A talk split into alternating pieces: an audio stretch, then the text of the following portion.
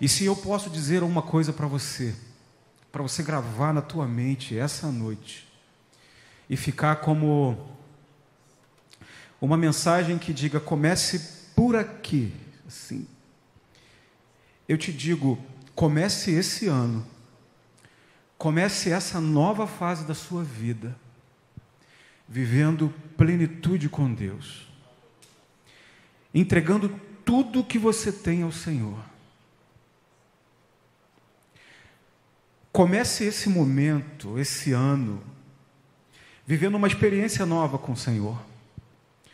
Porque você sabe, irmãos, que muitas vezes, isso é muito comum, a maioria das pessoas, elas entendem a palavra, entregam sua vida para Jesus, começam uma caminhada com Deus, mas demoram muito, muito a viver um estágio de plenitude com o Senhor. Vivendo o que Ele pode fazer pela sua vida, entendendo mistérios mais profundos do Senhor, entendendo o seu propósito, aquilo que Deus quer fazer com você, aquilo que Deus quer te usar. A maioria de nós demora um pouco a perceber isso. Isso é comum. Então, se eu posso te dar um conselho para a gente começar a pensar as coisas de Deus, entrega tudo que você tem ao Senhor. Teu tempo, aquilo que você observa, aquilo que você assiste, aquilo que você ouve, aquilo que você consome, tudo, tudo, tudo da tua vida, entrega ao Senhor. Até porque todos nós aqui precisamos ser usados por Deus. Amém? Só que o tempo de cada um é diferente. E quanto mais a gente demora a se entregar, quanto mais a gente demora a colocar diante do Senhor na nossa vida, as coisas demoram mais a acontecer. Eu conheço muita gente que vem à igreja e que participa dos cultos, pessoas boas, talentosas, pessoas que têm muito para fazer na casa de Deus, pessoas que têm muito ainda a viver com o Senhor, e você vê que a pessoa fica travada, está faltando alguma coisa, e você vai conversar e a pessoa fala assim: não, isso não é para mim. O que eu quero com Deus está até aqui, sabe? Eu não quero me envolver tanto, para que se envolver tanto?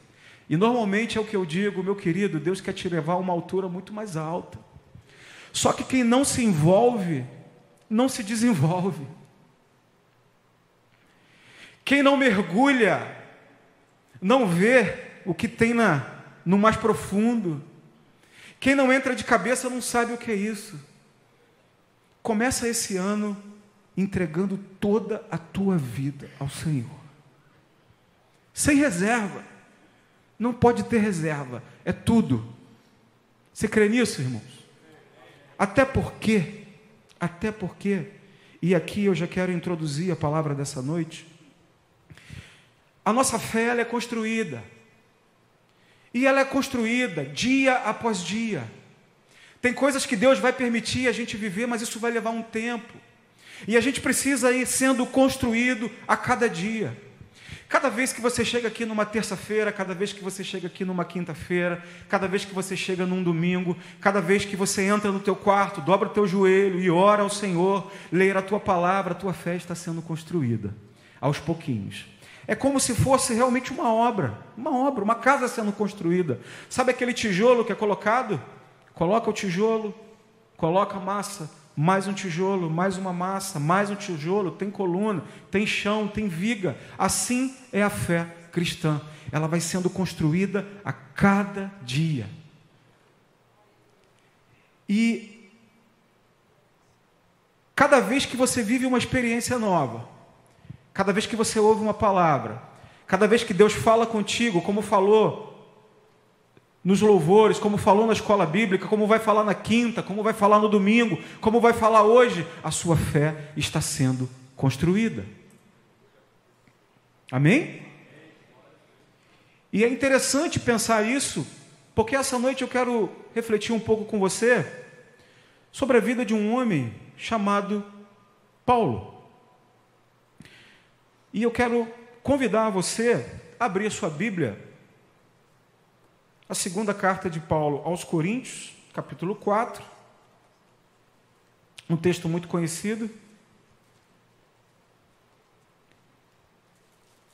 Segunda aos Coríntios, capítulo 4, a partir do verso 7. Podemos ler? Temos, porém, esse tesouro em vasos de barro, para que a excelência do poder seja de Deus e não de nós. Em tudo somos atribulados, mas não angustiados, perplexos, mas não desanimados, perseguidos, mas não desamparados, abatidos, mas não destruídos, trazendo sempre por toda parte a mortificação do Senhor Jesus no corpo para que a vida de Jesus se manifeste também no nosso corpo. E assim nós, que vivemos, estamos sempre entregues à morte por amor de Jesus, para que a vida de Jesus se manifeste também em nossa carne mortal, de maneira que em nós opera a morte, mas em vós a vida. E temos, portanto, o mesmo espírito de fé, como está escrito: cri, por isso falei, também cremos também por isso também falamos. Amém, irmãos? O que, que eu estou vendo aqui? Eu vejo um homem que vive hoje um nível de fé tão alto, tão alto, tão alto, que poucas pessoas um dia vão chegar nesse nível de fé. Uma fé madura, uma fé pronta. Paulo é esse homem pronto, que foi construindo a sua fé desde o momento da sua conversão, do encontro com Cristo onde na verdade Cristo o encontra e ali começa a ser construída uma fé, uma fé que vai chegar até aqui e mostrar para a gente que entre a morte e a vida não faz diferença nenhuma. Esse homem está vivendo um nível tão alto, tão alto, tão alto, que ele é espelho para qualquer pessoa do seu tempo, após o seu tempo. Todo homem que quer crescer em Deus precisa olhar para a vida do apóstolo Paulo e falar: Senhor, me leva a ser como esse homem.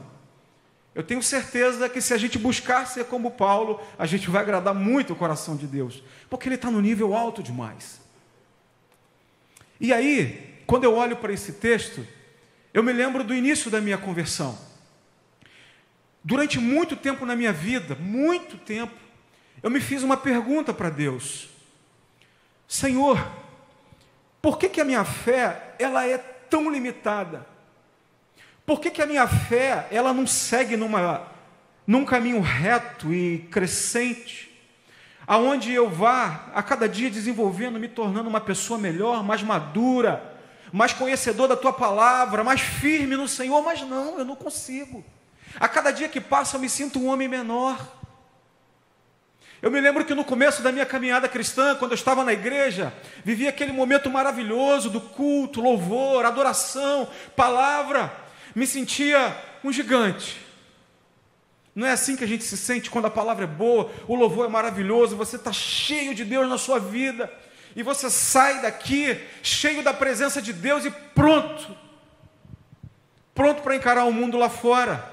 Mas quando chega lá fora, mas quando chega no outro dia, e você tem contas para pagar, e você tem a desobediência do filho, e você tem o seu problema no casamento, você tem um chefe para encarar, o que, que acontece com a nossa fé?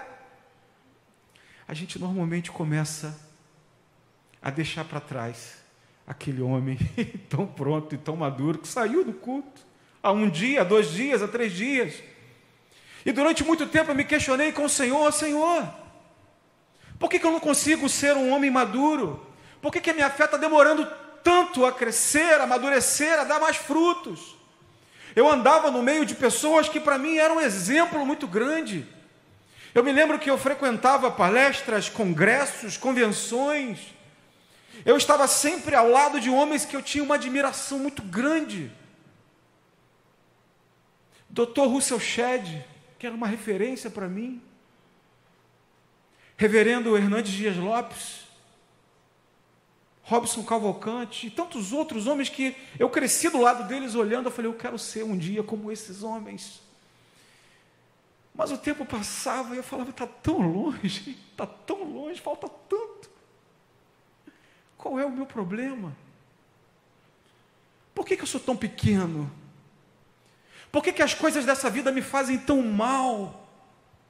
Por que, que tudo me abala? Por que, que eu vivo momentos me sentindo tão grande, tão poderoso, mas quando vem a adversidade, quando vem os problemas da vida, eu fico tão pequeno?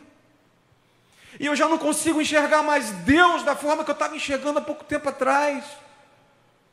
Por que, que em alguns momentos o Senhor parece tão presente na minha vida, mas em alguns momentos o Senhor parece tão longe? O problema é meu ou é de Deus? O problema deve ser da igreja? Deve ser da igreja, só pode. E durante muito tempo eu me questionei. Mas aí, irmãos, Deus é tão maravilhoso.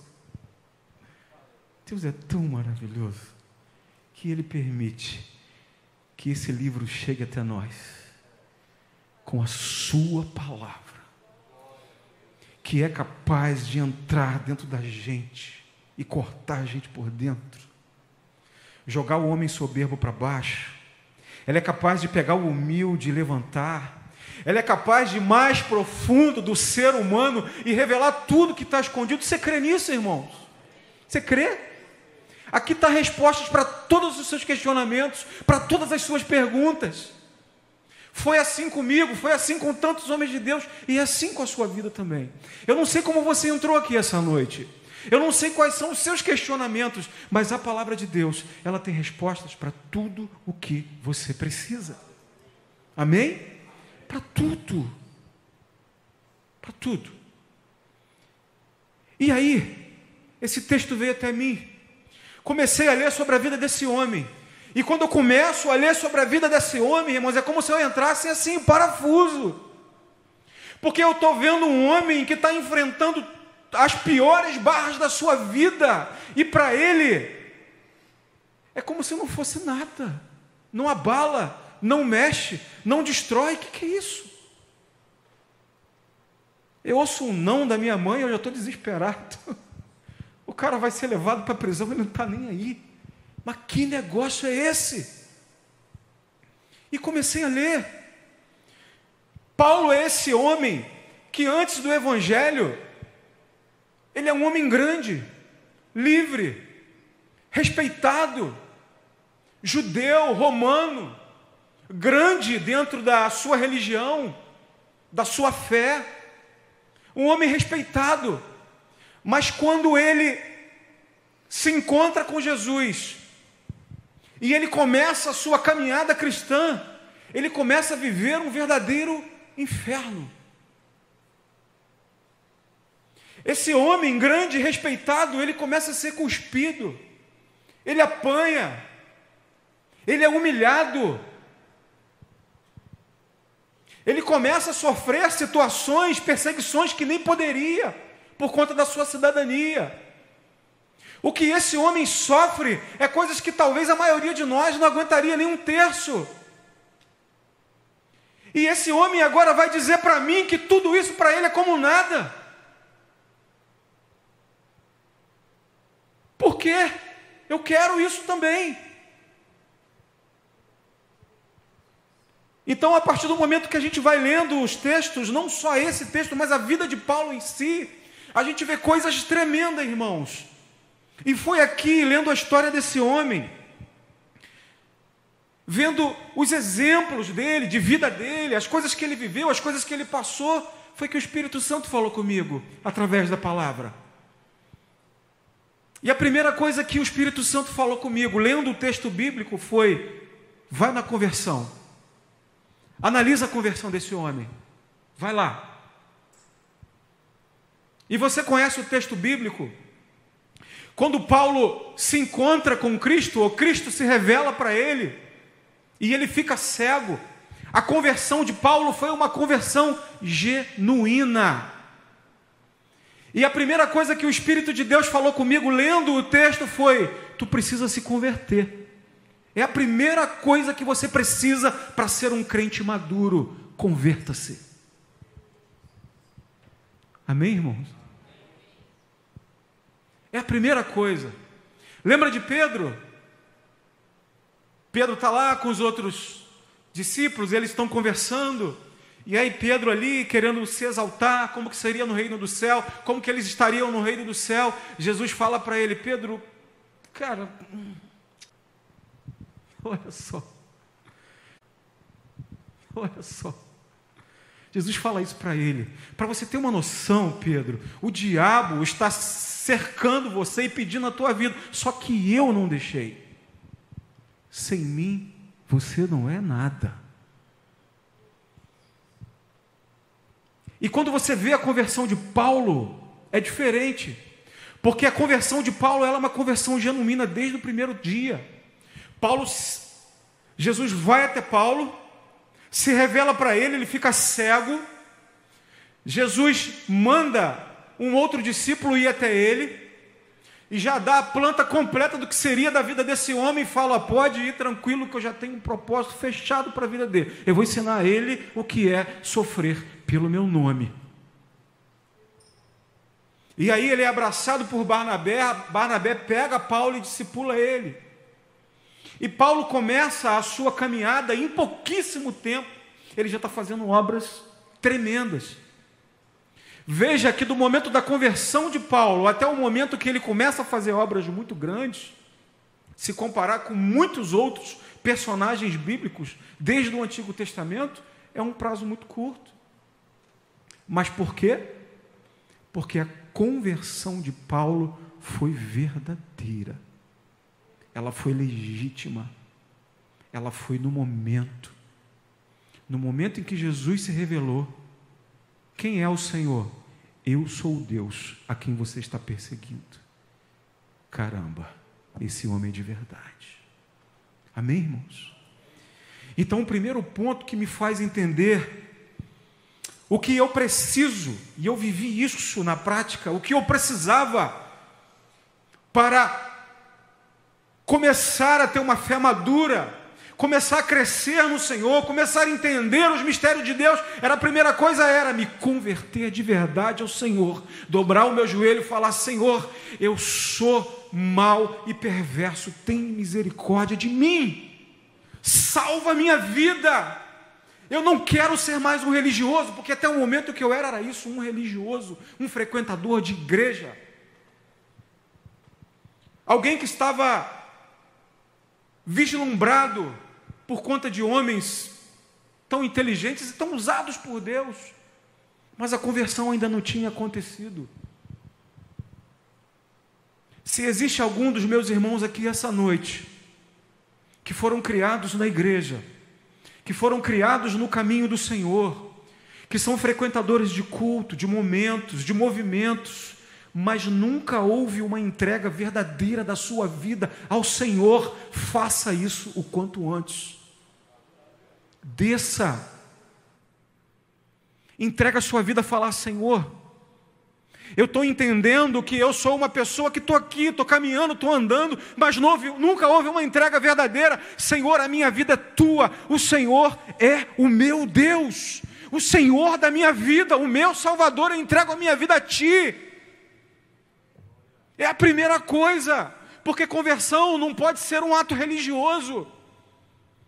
É preciso verdade, é preciso entrega, é preciso intensidade. Amém, irmãos? E se existe qualquer uma das coisas nossa que não foi entregue ao Senhor, é preciso ser entregue tudo, absolutamente tudo. Porque enquanto a gente não se entrega de verdade, a gente não cresce, a gente não se desenvolve, a gente não conhece ao Senhor. Amém? O que, que adianta uma pessoa que conhece textos, uma pessoa que conhece algumas verdades,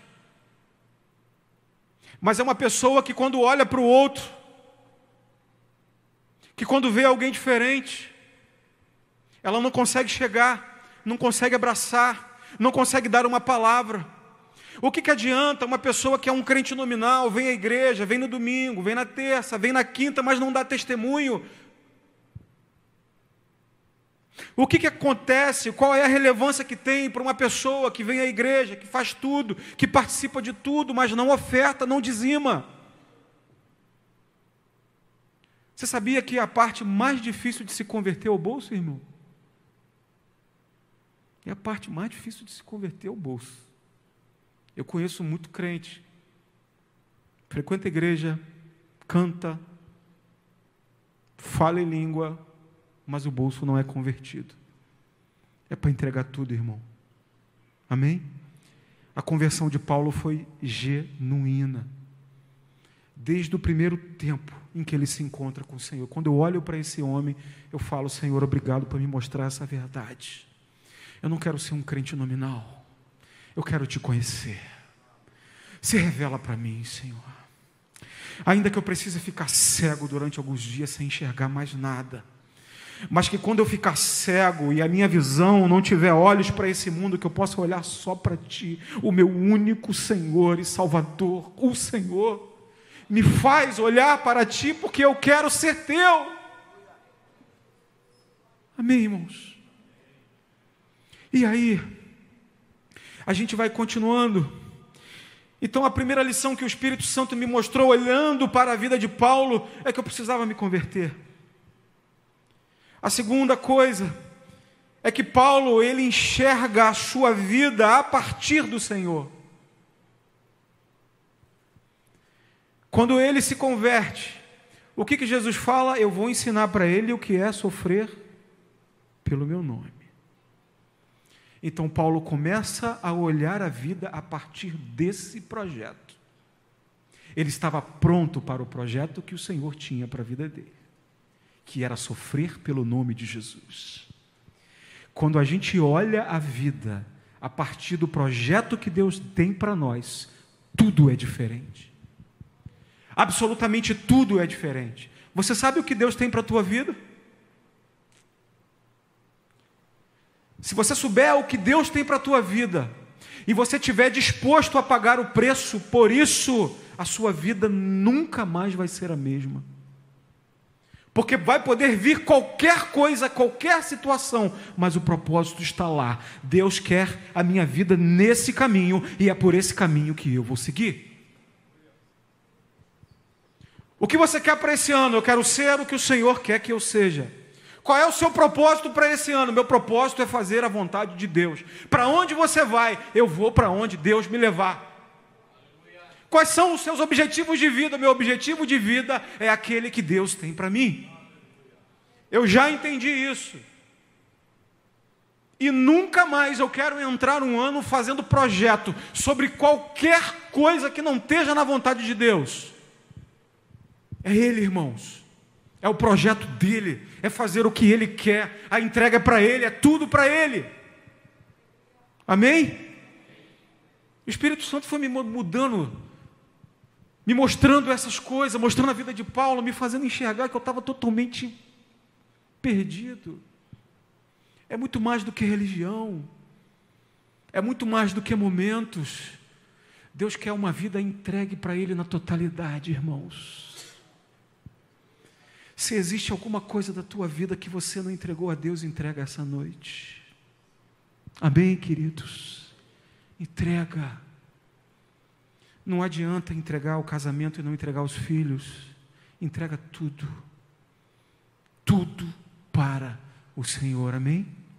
E aí você consegue viver as maiores maravilhas de Deus na vida, irmãos.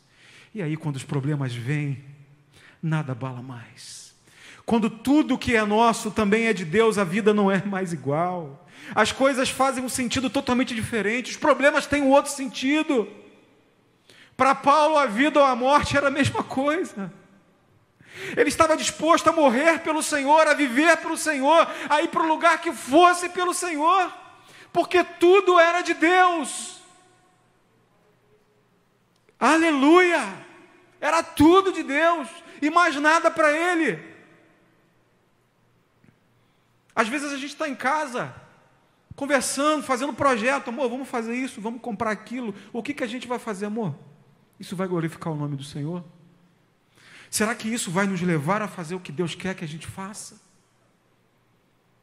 Vamos comprar, vamos mudar, vamos mudar de casa, vamos fazer. Amor, será que isso vai mexer no projeto que Deus tem para a gente?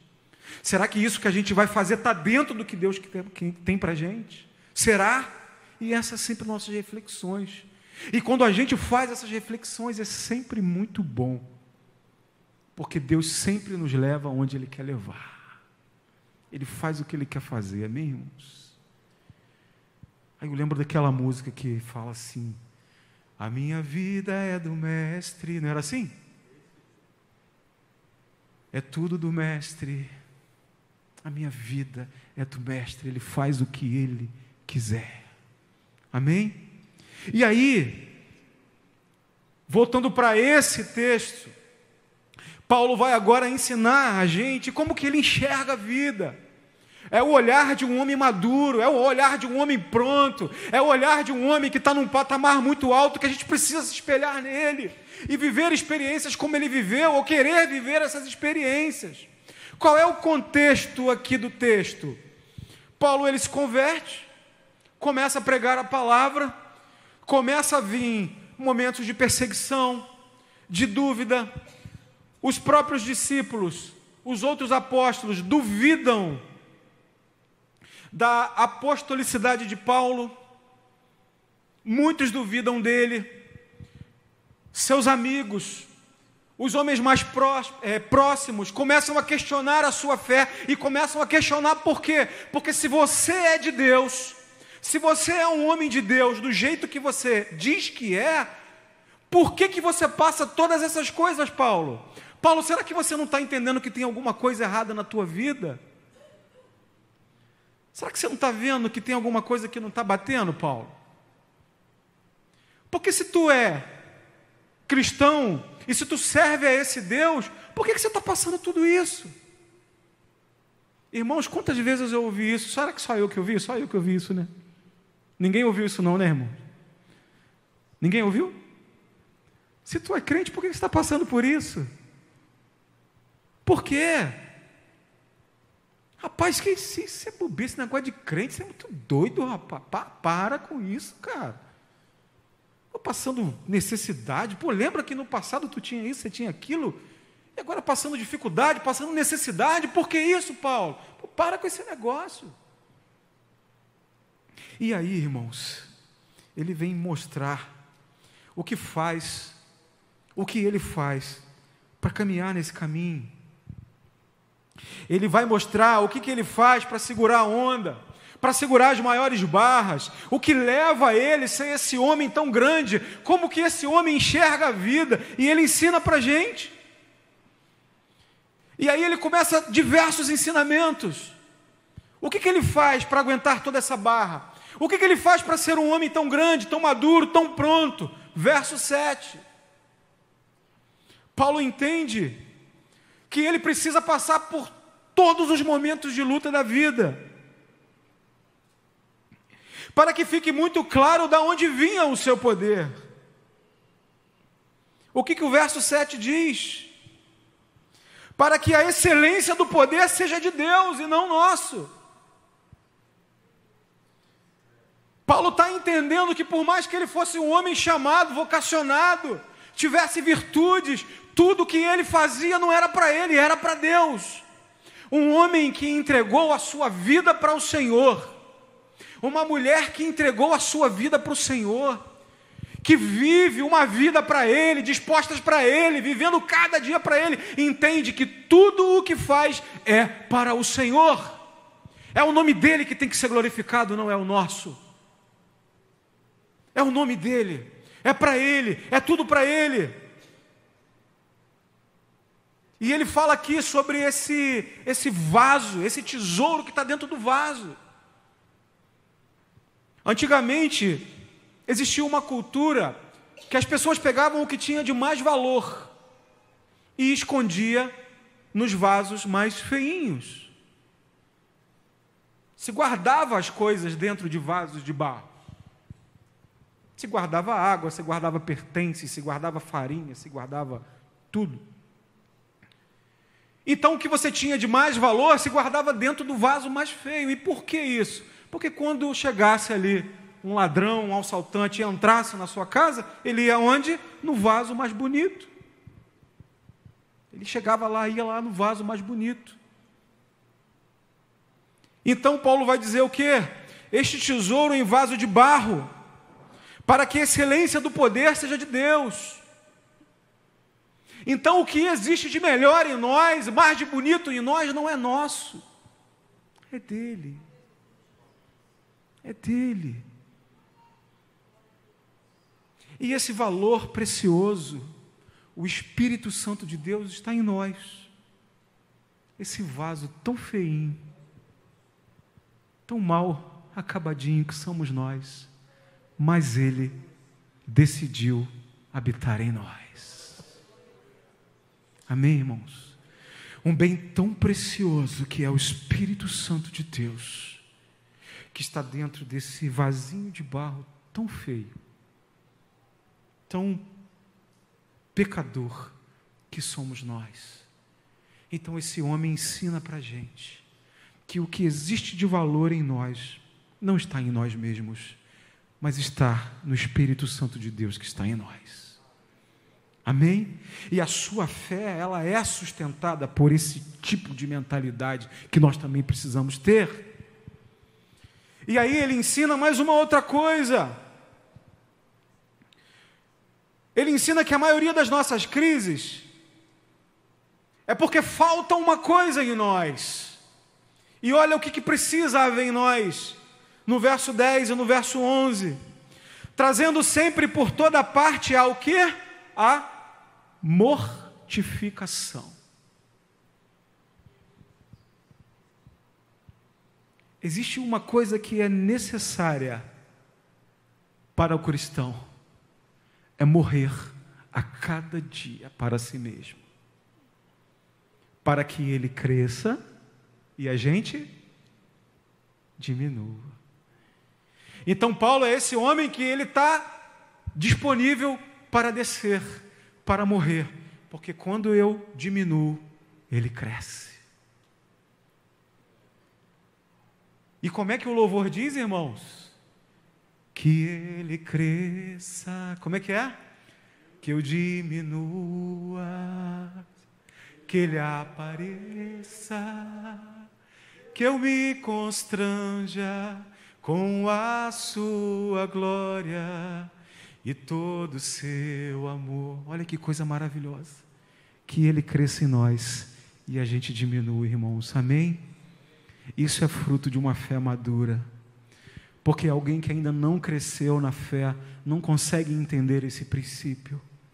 Homens brigam por poder, homens brigam por colocação, Homens brigam por posição social, religiosa, quando na verdade a gente precisa diminuir a cada dia, irmãos. E se existe algum valor em nós, esse valor não está em nós, mas está no Senhor. A gente precisa aprender a morrer todo dia. Alguém que entendeu o Evangelho, que conheceu o Cristo do Evangelho, e o Espírito está nele, e ele entende que ele precisa descer todos os dias para que o Senhor cresça,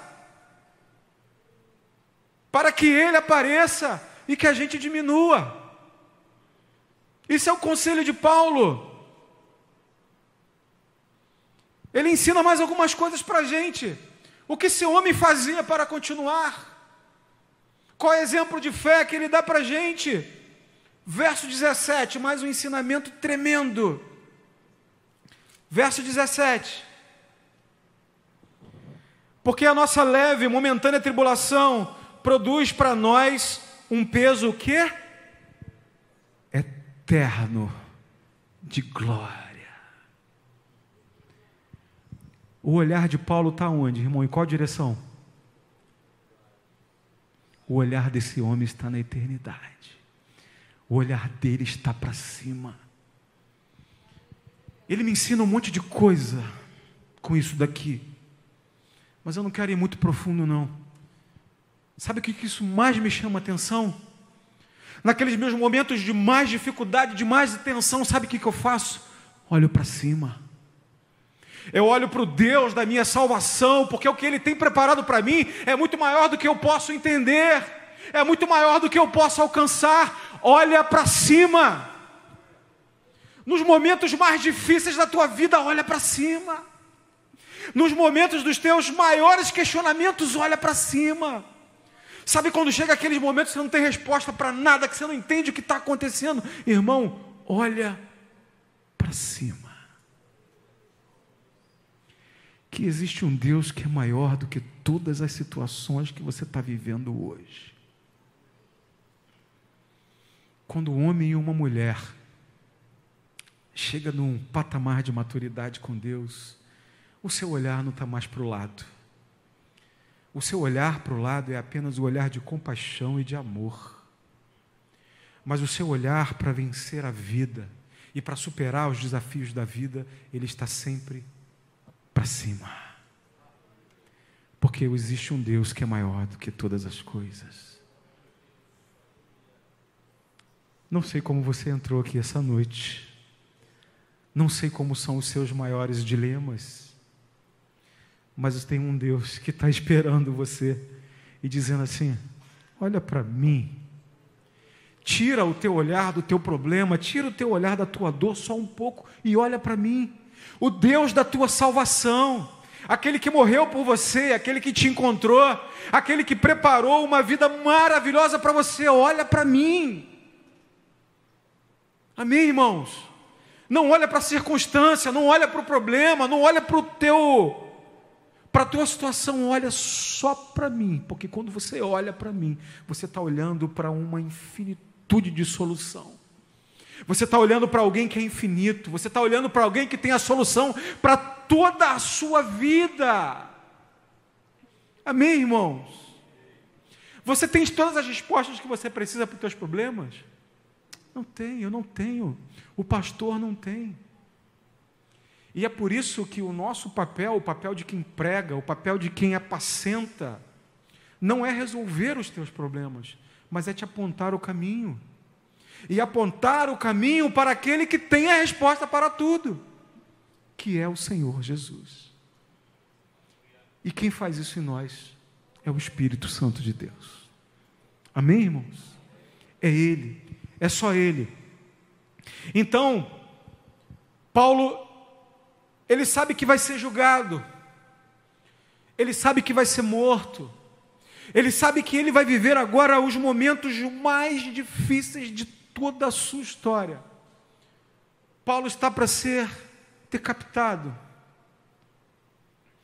E é impossível ler essa história e não, e não vir na mente o filme de Paulo Apóstolo. Nos momentos ali que antecedem a sua morte, a convicção daquele homem, as certezas daquele homem, a fé daquele homem, que você olha, e eu vi esse vídeo na semana passada, esse filme, e dos meus olhos só caíam as lágrimas, falando: Senhor, eu preciso ser igual a esse homem a cada dia. Me ensina a, a suportar um terço, só um terço, do que esse homem suporta. Me ensina a enxergar o Senhor um terço do que esse homem está enxergando o Senhor. Porque se eu conseguir chegar pelo menos ali, eu já vou me dar por satisfeito. Eu sei que é muito, mas eu já me daria por satisfeito. E aí, quando você lê o, o capítulo 5, do verso 9 ao 10, do 10, ele fala assim: Pois que muito desejamos também seres agradáveis, quer presentes, quer ausentes, porque todos devemos comparecer ao tribunal de Cristo, para que cada um receba segundo o que tiver feito por meio do corpo, ou bem ou mal. Paulo aqui está trazendo a memória de um fato muito importante que todos nós devemos lembrar. É de que um dia todos nós prestaremos contas de tudo o que fizemos de quem nós fomos enquanto estivemos nesse lugar. E a minha pergunta para você essa noite é: como que você quer se apresentar para o Senhor naquele grande dia? Como, irmãos? Você quer se apresentar ao Senhor como alguém que tem algo para oferecer? Quando Ele falar assim, ó, me mostra suas mãos. O que você fez? Como foi a sua vida? Fala para mim, como que você quer se apresentar? Eu não sei você, mas nesse grande dia eu espero chegar diante do meu Deus, me apresentar dessa forma, Senhor. Eu sei que não fui o que deveria ter feito, porque era homem falho e pecador. Mas, Senhor, isso daqui eu fiz para ti, Senhor.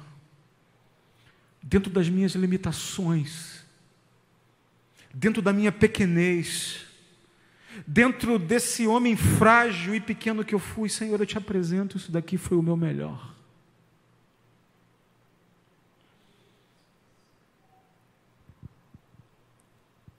Alguém que já amadureceu na fé, alguém que já cresceu no Senhor, ele tem essa verdade na sua mente, que tudo que ele está fazendo aqui hoje, um dia ele vai prestar contas a Deus, amém? Então, até por isso, irmãos, até por isso, hoje, a partir de hoje, começa a ver a sua vida como um instrumento de Deus. Começa a ver a sua vida como a vida de alguém com um propósito que o Senhor deu e que um dia vai ter que apresentar isso para Ele.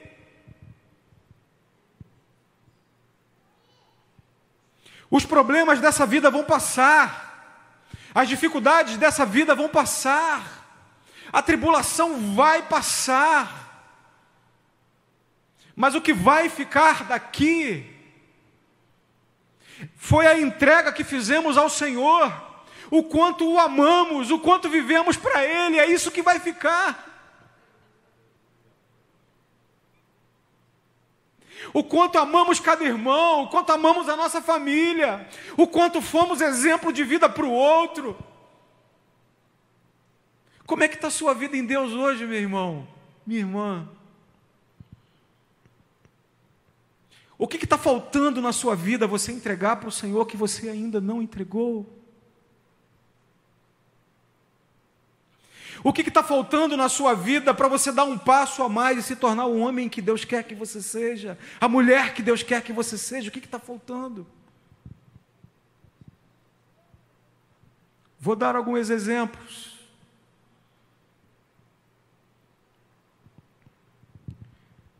Você já assumiu o ministério que Deus te deu? Só pensa. Você já assumiu o ministério que Deus te deu? Você já assumiu a sua postura dentro da sua família? Você já assumiu a sua postura dentro do seu trabalho? O que, que está faltando para o irmão, a irmã, para a gente, para nós sermos o homem e a mulher que Deus quer que sejamos? O que, que está faltando? A gente precisa, esse ano, irmãos, caminhar mais um degrau. E o meu desejo para a tua vida essa noite é que esse ano de 2024 você suba o degrau com Deus você suba mais um degrau na caminhada da sua fé, porque tem muita coisa para acontecer na sua vida. Deus tem muito para fazer contigo, meu irmão e minha irmã. Eu tenho certeza que nesse ano de 2024 a vida não vai ser mais a mesma. Deus quer te elevar, quer te levar para um patamar mais alto com Ele, de intimidade, de serviço de fluir no Espírito Santo. Quantas pessoas estão aqui essa noite que sabe, que sabe que já ouviu Deus falando, eu quero isso de você, eu quero isso de você, é isso que eu tenho de você, e está faltando aquele passo a mais, sabe? Às vezes se perde por causa de um problema, às vezes se perde por causa de uma aflição, às vezes se perde por causa de uma angústia. O que está faltando, irmão? Nada disso é capaz de apagar o que Deus tem na tua vida. Amém, irmãos? Quantos líderes tem aqui? Irmãos que vão ouvir essa mensagem. Quantos homens de Deus, quantos pregadores, quantos ministros, músicos. Deus está querendo levar um patamar mais alto, irmãos. A gente parar de olhar para as circunstâncias da vida, parar de olhar os problemas da vida e entender que tudo isso faz parte do pacote da nossa humanidade, mas o que Deus tem para nós é algo muito mais alto, e a gente precisa olhar para o céu. Amém, meus irmãos? E é por isso que essa noite eu quero orar com você. Eu não quero me estender, eu quero orar por você. Eu creio que ano, o ano de 2024 pode ser um ano muito diferente de tudo que você viveu até agora. Eu acredito que esse ano de 2024 pode ser um ano que você vai ter a oportunidade de ter uma intimidade com Deus que você nunca teve, ao ponto de olhar para qualquer situação da tua vida e falar: nada do que está acontecendo vai me tirar do foco do que Deus tem para mim. Você crê, irmãos? Nada, nada, nada, nada. Qual é o meu objetivo esse ano? Ser o que Deus quer que eu seja. O que, que eu vou fazer da minha vida esse ano? Eu vou fazer aquilo que Deus quer que eu faça. O que que eu vou investir o meu tempo? Eu vou investir o meu tempo naquilo que Ele me capacitou para fazer. Eu vou ser, eu vou fazer, eu vou me dedicar. Eu quero começar esse ano com essa visão uma visão que me coloca no foco do que Deus tem para mim e de que nada me tira, nem para a direita, nem para a esquerda.